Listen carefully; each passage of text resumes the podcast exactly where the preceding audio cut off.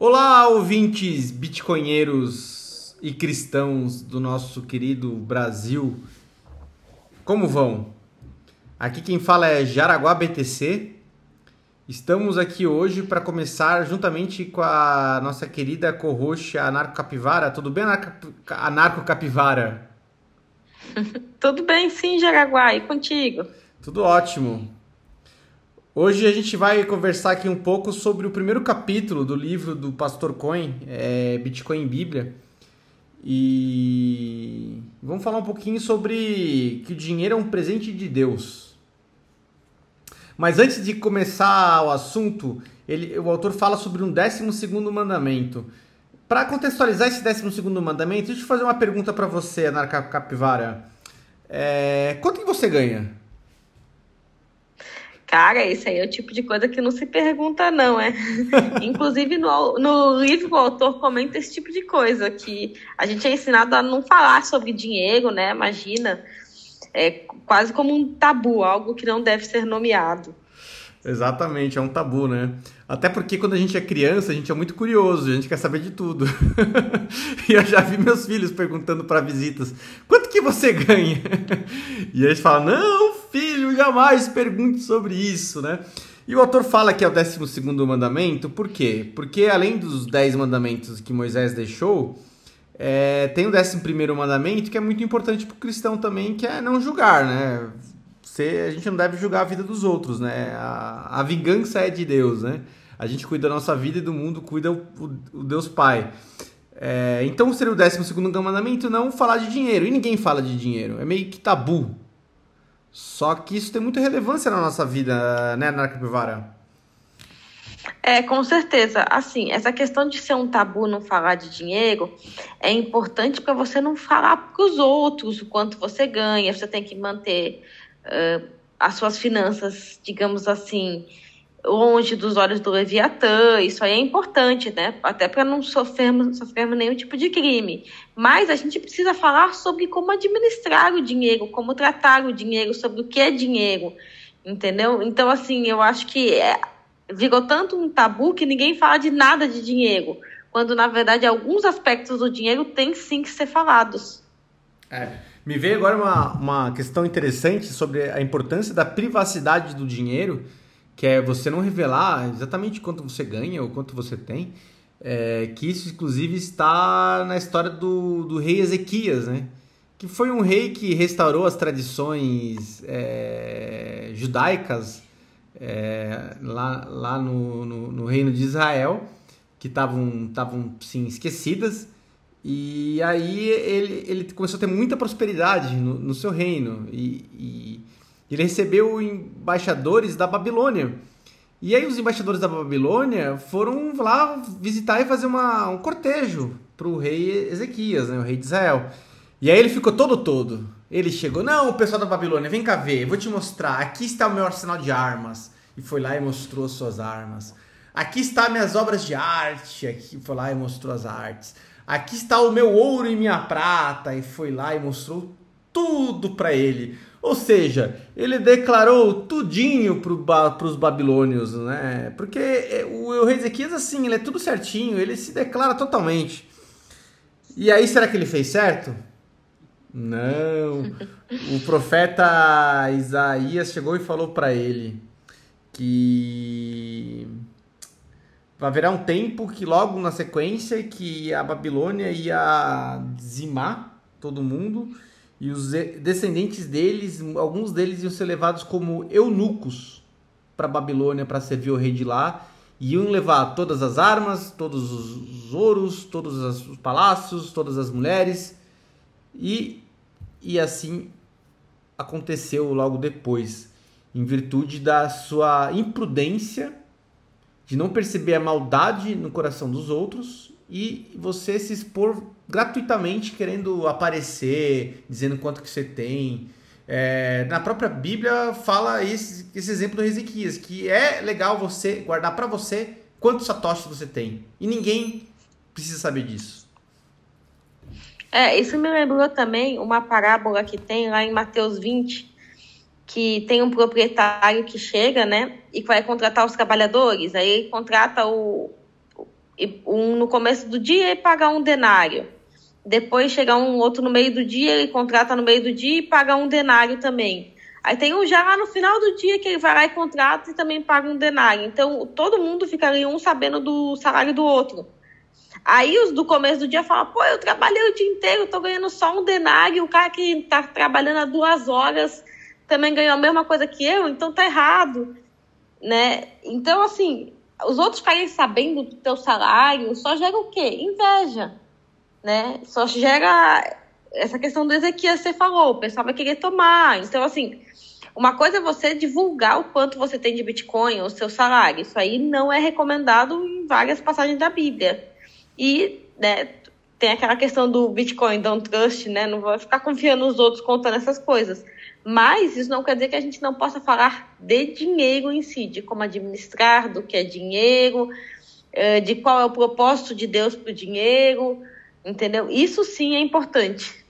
Legal, legal. E esse trabalhador das, da, da última hora, ele Jesus até, até faz um questionamento né, para os invejosos. Né? Por acaso, se eu sou bom, estou dando algo mais a alguém, você me julga por isso, você me condena, né? E é uma forma de que Jesus coloca muito claro como respeita contratos. Contrato entre A e B, C não tem nada a ver com isso, não tem direito a reclamar, ele não é parte desse contrato, né? Mas voltando sobre o dinheiro. É, como... Ah. eu ia comentar aqui que eu ia falar assim, no versículo 13, né? Amigo, eu não estou sendo injusto com você. Você não concordou em trabalhar por um denário? Receba o que é seu e vá. Eu quero dar ao que foi contratado por último o mesmo que lhe dei. Não tenho o direito de fazer o que eu quero com o meu dinheiro? Ou você está com inveja porque sou generoso, né? Então é exatamente essa questão da inveja, ficar olhando o que, que o amiguinho está ganhando. Exatamente. E dinheiro com presente de Deus, o autor ele, ele coloca. Ah, tem uma questão muito interessante também sobre dinheiro, que é uma questão de ordem até. Por que, que também é tabu em meio cristãos, né?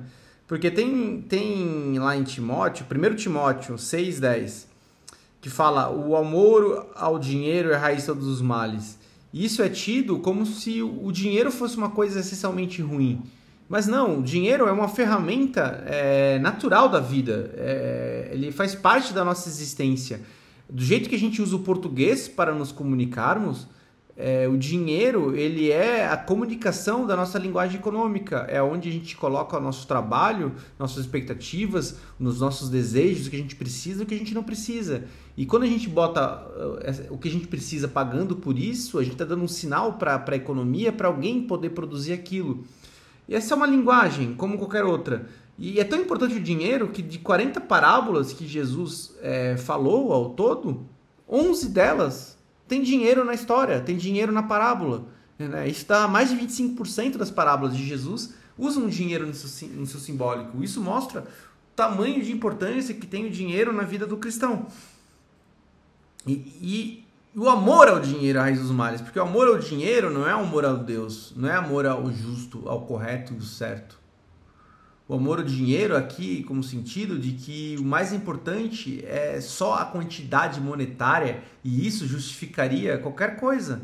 Como tem gente que fala no mercado de, de Bitcoin, ah, qual o problema de eu pegar uma shitcoin, que é uma, uma fraude, e ganhar dinheiro no final, vou estar tá guardando mais bitcoins. Olha, eu estou fazendo, estou ganhando dinheiro com isso. Isso é uma coisa boa.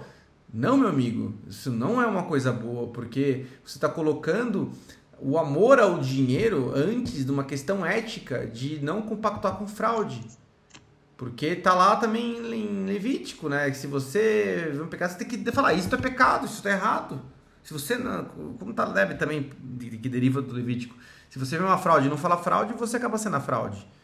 É, não temos que compactuar com, com o errado, com o engano, para poder ganhar mais, mais dinheiro e falar que isso é ok porque ganhamos mais dinheiro. Esse tipo de comportamento que é criticado como o amor ao dinheiro, a raiz de todos os males. Mas o dinheiro é uma coisa boa, é uma coisa natural. Assim como o ar que a gente respira, assim como a, a palavra que a gente tem pode ser feita para dizer coisas boas e, e, e, elogios e firmar contratos e fazer declarações de amor, também pode fazer mentiras, calúnias, intrigas e invejas e todas as sortes de coisas ruins. Mas voltando. Tem ponto bem interessante. Sim. Dinheiro como presente de Deus. Ele fala da Gênese, né? Lá na Gênese. Não, isso é mais para depois. Vamos lá. É, mas ele fala lá da Gênese, é, com a bênção do divino, que, que no Éden saía um rio e pegava um jardim. E esse rio se dividia em quatro. O primeiro se chamava Pisson, e lá passava pela região de toda Avilá, onde havia ouro. E o ouro dessa região era de boa qualidade. Lá também havia bedélio e pedra ônix. Está na Gênesis capítulo 2, de 10 a 12, né? Perceba que nas escrituras é, Deus já coloca que o ouro de lá era bom. Ou seja, é, Deus já está fazendo juízo de valor do dinheiro. De, quer dizer, ou seja, se Deus falou que é bom, é porque tem dinheiro mal. Concorda, Narco? Com certeza. Com certeza. Se ele falou que algo é bom, é porque existe outra possibilidade também de ser mal, né? É. E a gente, como cristão, a gente sabe, né, que a gente vive num mundo decaído e pecaminoso. É, o dinheiro é uma dádiva de Deus, né? É, é, cabe a nós humanos, feitos a imagem e semelhança de Deus, a gente ter o domínio da terra, governá-la, subjugá-la, mas sempre honrando o Pai, né? Fazendo coisas boas. A própria Bíblia também fala em Gênesis capítulo 13 que, por exemplo, Abraão era muito rico em gado, em prata, em ouro, mostrando que existe vários tipos de dinheiro, né? Porque hum, para gado, prata também, além do ouro, também era formas de dinheiro que descritas na Bíblia que Abraão era muito rico. É, existe hoje também essa de uma certa maneira uma gradação no dinheiro, né? A gente consegue ver, por exemplo, sei lá, alguns países que a moeda está se desfazendo aí 500% de inflação, outros com inflação de 2, 3%. Então a gente consegue perceber uh, dinheiros piores e dinheiros não tão piores. Mas aí ficaria a pergunta, né? Qual que seria o melhor dinheiro, né? É, isso a gente vai ver mais pra frente. o autor vai, vai tratar muito bem disso. E agora, só continuando, terminando esse capítulo, o autor ele também coloca sobre a história do dinheiro. É, ele também evolui, assim como, como evoluiu a história da transmissão da palavra de Deus. É, porque dinheiro, como uma tecnologia, como uma, uma, uma linguagem, ele foi modificando com o tempo e foi melhorando. Quer comentar, Ana Capivara, como que foi a história da evolução da palavra de Deus? Sim, com certeza. É, vamos pensar aqui na evolução da palavra de Deus, tá? Quando começou lá, era falado de pai para filho. O pessoal ia passando, Adão passou lá para os filhos, e aí foi passando de pai para filho. Era uma coisa falada. E aí, depois de um tempo, o pessoal começou a desenvolver a escrita, escreveu, Aí, ah, deixa eu aproveitar e fazer uma piadinha, Oi. que eu adoro minhas piadinhas. Sabia que falam que Jacó, né? Jacó, ele, ele amava Raquel, mas o pai da, da, da, da, da Raquel fez um, uma, uma emboscadinha com o Jacó, emboscadinha não, uma pegadinha com o Jacó, e na noite de núpcias entregou a Lia, né? E aí, quando ele percebeu isso, não, é isso mesmo, ela é mais velha e depois tu vai pegar essa Raquel, né? Essa é história que está na Bíblia, da descendência das, das 12, 13 tribos lá de, de Israel. Mas diz que Israel tem um boato que ele era analfabeto porque ele amava a Raquel e não lia. Desculpa, piadinha é, infame. É. As minhas piadinhas é, infames já são horríveis. Piadinha infame cristã, então eu tô transcendendo no nível. Mas continuando, ó, desculpa a interrupção. Não, sem problema. Eu ia comentar que é, teve uma evolução, que primeiro era a palavra falada, né? Depois o pessoal começou a escrever, depois teve com a tradução da Bíblia de Gutenberg para poder passar para outros idiomas. Uh, houve momentos em que a palavra de Deus estava apenas com o clérigo, o pessoal da igreja, né? E depois com essa tradução é, e com a reforma protestante, que ela começou a ficar mais liberada para que todos pudessem de fato ler a Bíblia, né? E aprender a palavra de Deus. Então, assim, houve toda uma evolução nisso. Hoje tu pega teu celular aqui, você liga um audiobook e tá ouvindo lá a palavra de Deus. Então houve essa evolução. A mesma coisa acontece com o dinheiro, né? quando você olha a evolução do dinheiro, você teve lá um pessoal que usava aquelas pedras enormes lá no Havaí, se não me engano. Houve gente que tentou usar colcha, colcha, conchinha assim do mar. Aí, né, a questão do sal, a palavra salário vem disso, porque o pessoal usava o sal para pagar. Então, o dinheiro também foi evoluindo. Exatamente, exatamente. E hoje também numa economia o dinheiro também acaba sendo digital, né? Porque tudo que a gente se comunica hoje é, é digital. Mas teve um processo no meio do caminho que o dinheiro ele era, ele era de Deus, né?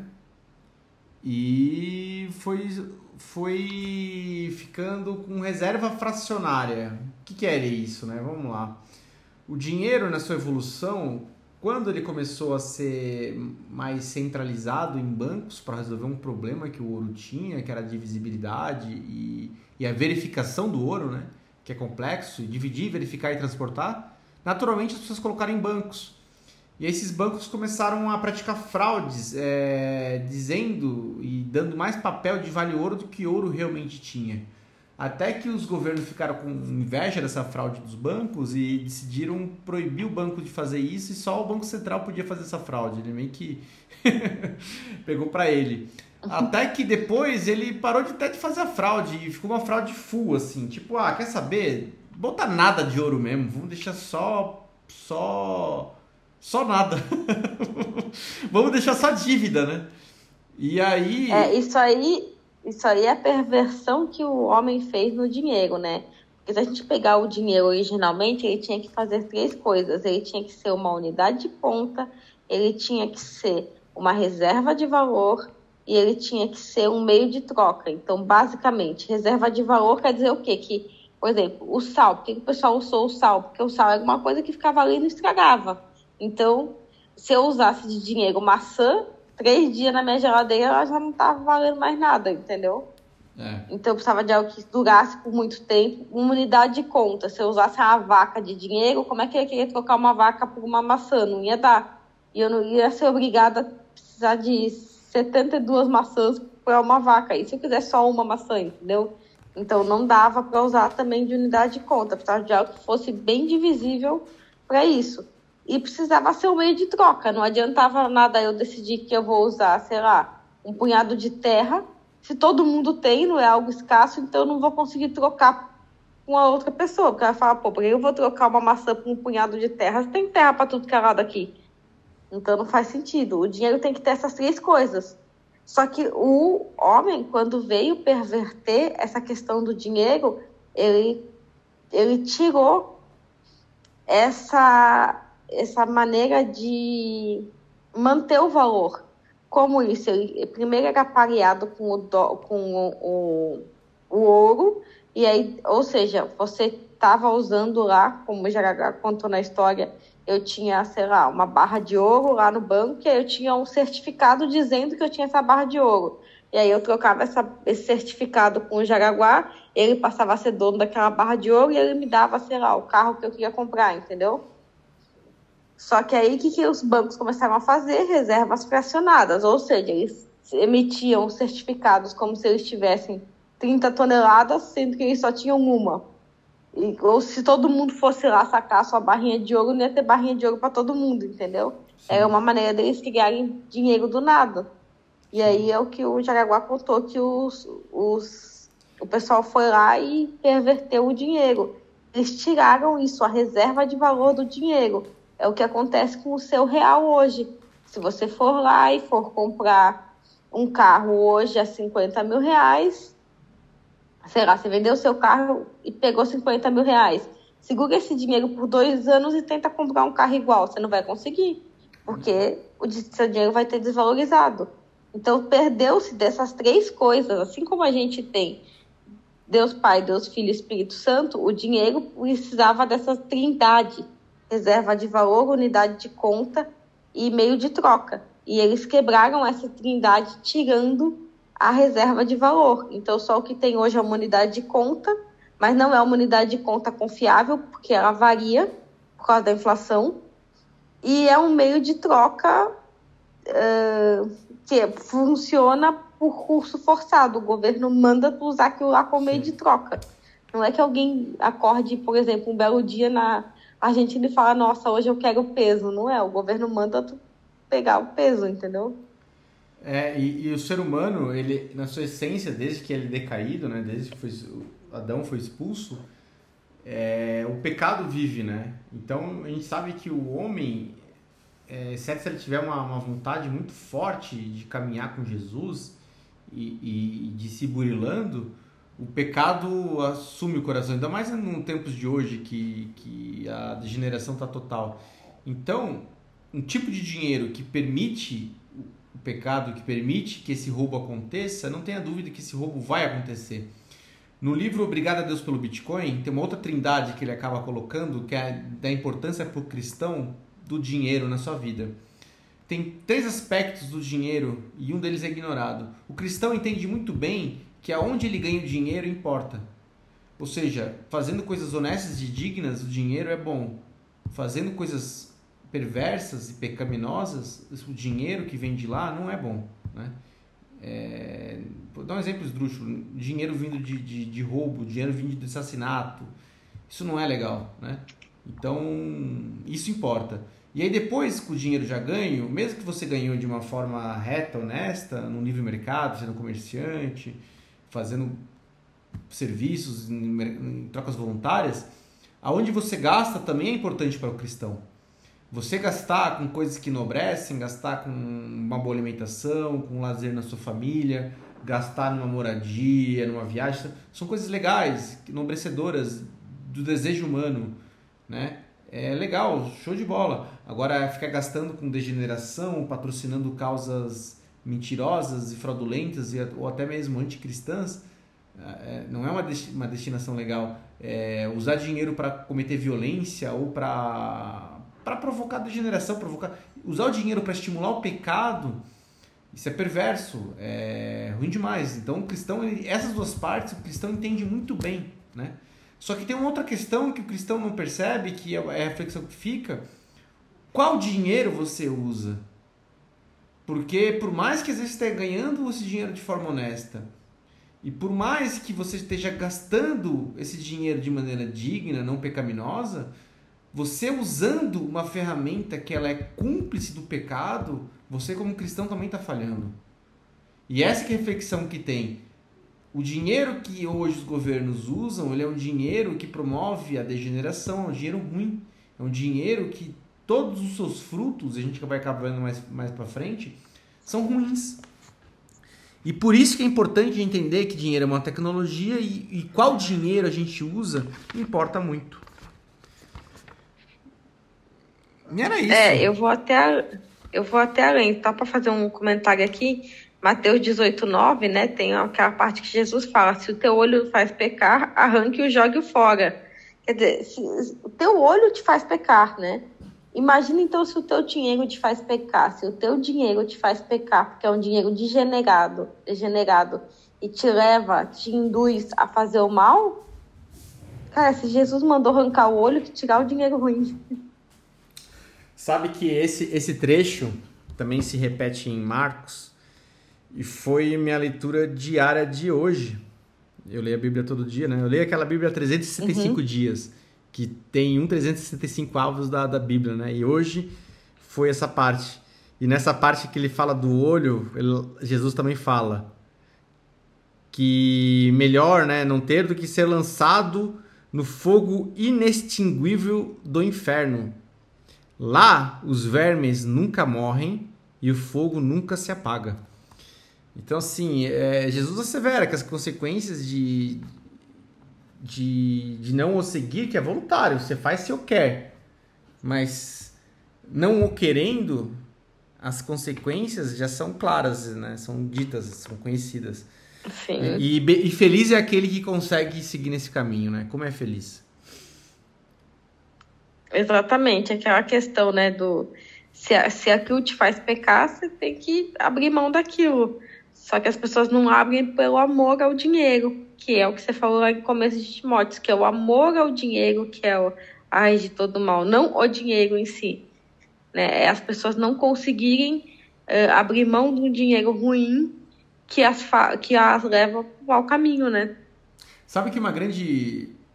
Já vamos de pensamento para encerrando aqui. Uma grande dificuldade também das pessoas normais, assim, para entrar no Bitcoin é a volatilidade dele, né? Porque ele fica tão preso no amor ao dinheiro que ele variar e capaz de diminuir de valor por um tempo e depois aumentar. Ah, mas eu vou perder meu dinheiro. Ele prefere não. Ah, eu não quero arriscar. Então fica cúmplice de um sistema degenerado, porque o, amor àquele dinheiro é tanto que o impede de fazer o que é uma atitude ética correta. Interessante, faz sentido. É.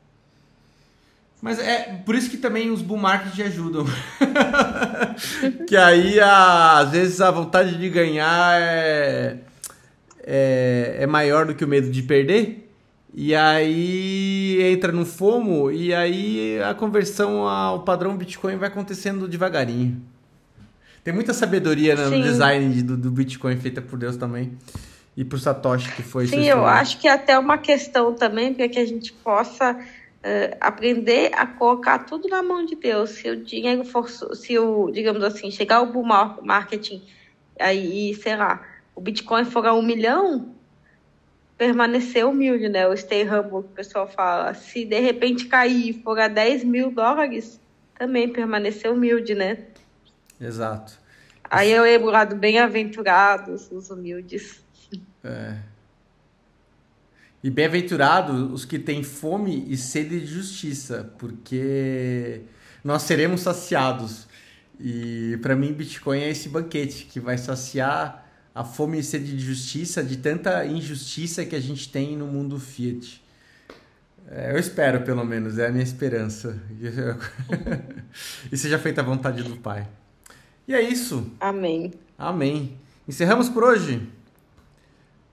Agradecemos o, é a audiência aqui do, do povo que está ouvindo a gente e até semana que vem com um novo episódio da continuação do capítulo 1 os fundamentos teológicos do dinheiro. E se você quiser acompanhar esse livro do Pastor Cohen, ele está totalmente traduzido para o português e está disponível no grupo do Evangelho BTC no Telegram, arroba Evangelho BTC no Telegram. Já vou me despedindo e aí passo a palavra para você se despedir, Ana Privara. Um grande abraço e até semana que vem. Tá ótimo, um grande abraço e pessoal, permaneçam humildes nesse bull market aí, hein? É, não façam dívidas. Isso aí. Um abraço, até mais. Valeu, Naka Pivara. Até mais. Forte abraço.